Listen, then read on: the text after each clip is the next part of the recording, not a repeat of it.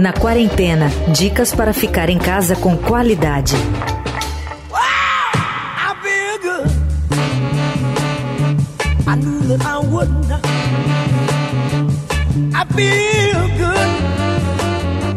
Sabe aquela clássica frase, a gente ainda vai rir de tudo isso? So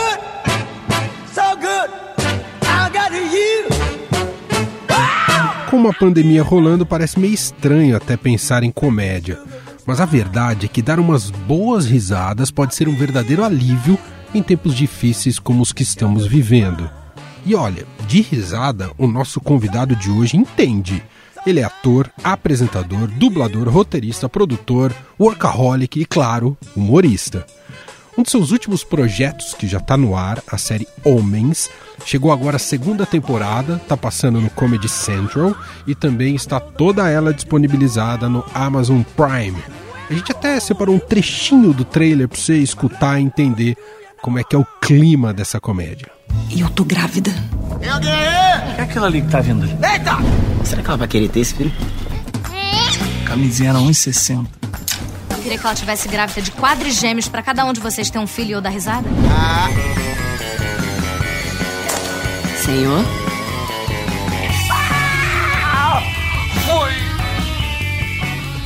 É sobre esse e outros trabalhos e como ele está encarando a quarentena que a gente conversa agora com o incrível Fábio Porchat. Olá, Porchat, como vai? Obrigado por nos atender, hein? Imagina, eu que agradeço. Tudo certo, tudo confinado aqui. Tudo em casinha, só saindo para ir no mercado. Como é que você está se virando nesse período de quarentena, Porchat? Olha, eu posso dizer que sou privilegiado, né? Assim, tenho uma casa confortável, consigo ficar aqui trabalhando de casa. Então a quarentena é lógico, é chato para todo mundo, mas para algumas pessoas é inviável. Eu estou conseguindo trabalhar, estou conseguindo escrever, estou conseguindo gravar algumas coisas de casa, tenho conseguido me entreter assistindo séries, filmes. A gente te conhece sempre muito pra cima. Claro que isso é a sua persona pública, não conhecemos a sua persona privada. Você tá angustiado, Porchat? Eu, em alguns momentos, às vezes eu paro e fico pensando que loucura vai ser todo mundo perdendo emprego, as pessoas falindo, as pessoas não têm dinheiro, isso vai me deixando meio louco, eu vou entrando num espiral de, meu Deus do céu, a gente precisa ajudar. Nunca ajudei tanto, eu tenho uma instituição para ajudar as pessoas, mas comecei a, a doar dinheiro, a divulgar, a ir atrás disso, porque isso sim me angustia muito, eu estou sentindo muita a porrada que está acontecendo e que vem por aí. Agora, de um modo geral, a gente também tem que tentar fazer as pessoas se distraírem, né? Afinal de contas, é a arma que eu tenho, é o humor, então, tenho feito lives pelo Instagram diariamente. Todo dia, às 7 horas da noite, eu faço um, uma live no Instagram conversando com um famoso. Já falei com a Xuxa, com o Luciano Huck, com o Marcos Mion, já falei com o Cid Moreira, com a Rita Lee. Então, vou tentando animar o povo um pouco do jeito que eu posso. E eu acho que essa temporada de Homens vem num momento ótimo, porque é um material inédito, no momento que está todo mundo assistindo reprise na televisão. É uma comédia que eu escrevi, que eu faço como ator. Sou eu, Gabriel Godoy, Gabriel Luchar, Rafael Logan, Rafael Portugal. São quatro amigos héteros que estão tomando porrada da vida, amigo. Eles estão vendo as mulheres lutando pelos seus direitos, eles não estão mais entendendo como se portar nesse novo mundo. É uma comédia, logicamente, a gente vai falar sobre machismo em vários lugares, no sexo, nas relações, na família, no trabalho, mas sempre de uma forma leve. Tanto é que o Rafael Portugal, o personagem dele, é o meu pênis, e eu converso com ele durante muitos, muitos episódios. Isso bateu real para você, Poxa, é, pensar o que é ser homem atualmente? Super bateu, sabia? Eu comecei a perceber também os meus amigos. Eu fiquei de olho e saquei que naquele grupo dos homens que a gente tem no WhatsApp, eles não sabem mais que tipo de piada que pode fazer. Às vezes sai uma piada escrota, meio homofóbica, aí eu vou lá e cutuco. Eles falaram que eu virei assim, meio a, a referência feminista deles. Eu falei, meu Deus, então vocês estão muito mal. A gente tem que, tem que ficar meio ligado um no outro. É claro que o homem fala bobagem, fala as coisas, mas a gente tem que aprender também. E é um pouco isso que eu quis fazer com a série. Não é para fazer uma série limpinha, higienizada. Eu quero que eles falem besteira. São quatro amigos que vão falar as coisas mais escabrosas do mundo. Vão falar aquelas coisas que o homem fala quando está sozinho, coisas horríveis, mas é essa que é a graça, para eles aprenderem, para eles entenderem e da vida dar umas porradas na cabeça deles. Né? Sensacional. Ô, Poxa, e vem cá, a Porta dos Fundos, vocês estão conseguindo gravar? Não estão? Vocês tinham é, um material já de gaveta? Como é que é? A gente tem sketches gravados até final de junho e estamos agora começando a gravar uns sketches de casa para a gente colocar. Então a gente vai fazer uma série toda como se fosse um home office, como se fosse uma teleconferência, outros como se fosse uma live. Então a gente ainda vai conseguir gravar uns sketches de casa. A gente também está colocando no próprio Instagram e nas nossas redes sociais um monte de conteúdo. Eu estou fazendo agora, todo domingo, às três da tarde, eu faço Que História é essa, vovó? Eu converso com vovós do Brasil todo para saber como é que elas estão. Eu já conversei com vovós famosos, com a Araciba Labanian, com a Rita Lee, com o Maurício de Souza e o Gilberto Gil, e também com a minha avó e com as avós do Brasil. Então eu vou falando para falar pro pessoal se essas vovó, esses vovôs estão conseguindo ficar de quarentena ou estão fujões.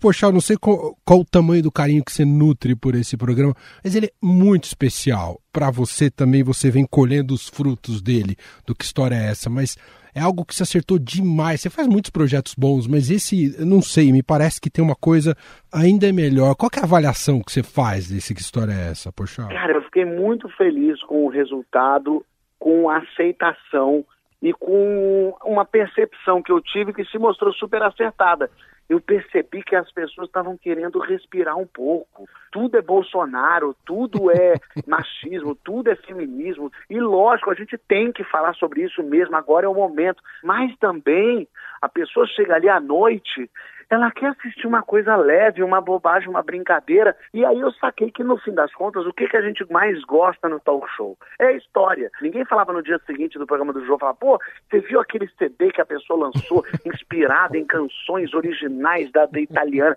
A gente falava, você viu o cara que criava minhoca, e aí ele contou que um dia ele se enterrou junto com as minhocas. No fim das contas, o filé mignon do talk show eram as histórias. E o que eu pensei é, todo mundo tem uma história boa para contar. E aí eu falei assim, já que eu vou criar um programa para mim, no talk show tradicional, sou eu em função de um formato. Eu falei, agora eu vou criar um formato em minha função. Então eu sei contar história, eu gosto de improvisar e sei improvisar e gosto de estar no meio das pessoas, ouvindo as pessoas falarem. Então peguei tudo isso, botei num programa e botei no ar. Então eu tenho um carinho realmente enorme por esse projeto, porque eu, quando eu vou para a gravação, eu vou feliz, porque eu me divirto Sim. genuinamente. E o programa é curioso, porque ele é todo improvisado. É tudo criado na hora. Eu fico ali atento. E é a coisa que eu mais gosto de fazer. É ouvir as pessoas eh, contarem a história e ir colocando um, um salzinho ali, uma pimentinha Isso. do reino. Porque o, o importante é que termine o programa e as pessoas falam, nossa, como a Ivete é engraçada, como a Angélica é legal. Eu quero que, que, as pessoas terminem o programa falando como esses convidados são bons. E acho que é isso que eu tento fazer. Eu fico tentando colocar só um temperinho ali nas histórias, para quando terminar a história, as pessoas falam, caraca, essa história foi muito doida mesmo. É, você conseguiu. Realmente é um primor esse programa. Só para a gente fechar, Porchat, queria que você nos falasse como é que é rir de tudo isso que a gente está passando. Como é que você tem lidado com isso? Como é que essa comédia pode nos ajudar, inclusive, a extravasar um pouco dessa angústia toda, poxa? É uma loucura, porque a cada dia parece que passou uma semana, né? No número de mortos, no número de infectados, no que acontece no governo, no que acontece no mundo.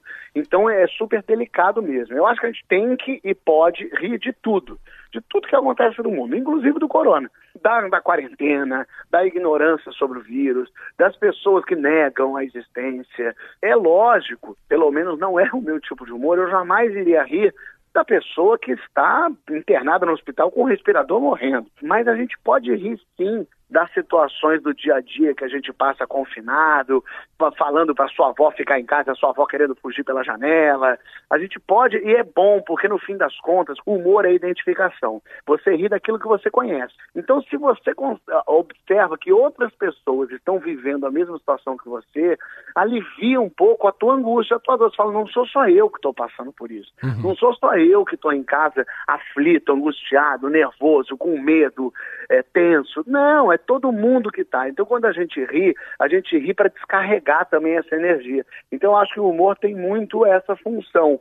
Faz com que a, a vida seja um pouco mais leve de alguma forma. Sensacional. Gente, isso é incrível, Fábio Porchat multitalento em várias frentes e ajudando a gente a ter uh, um flanco de esperança e de riso mesmo nesse momento tão difícil. Obrigado, viu, Poxa? A gente sempre torce por você. Você é um cara muito, muito especial. Obrigado, viu? Oh, obrigadíssimo. Eu que agradeço e fica o convite para todo mundo assistir a nova temporada de Homens, a série que eu escrevi e faço como ator, que está no Comedy Central toda terça-feira às 10 da noite e disponível todos os episódios já na Amazon Prime Video. Quem puder, assiste, que tá muito engraçado. So good,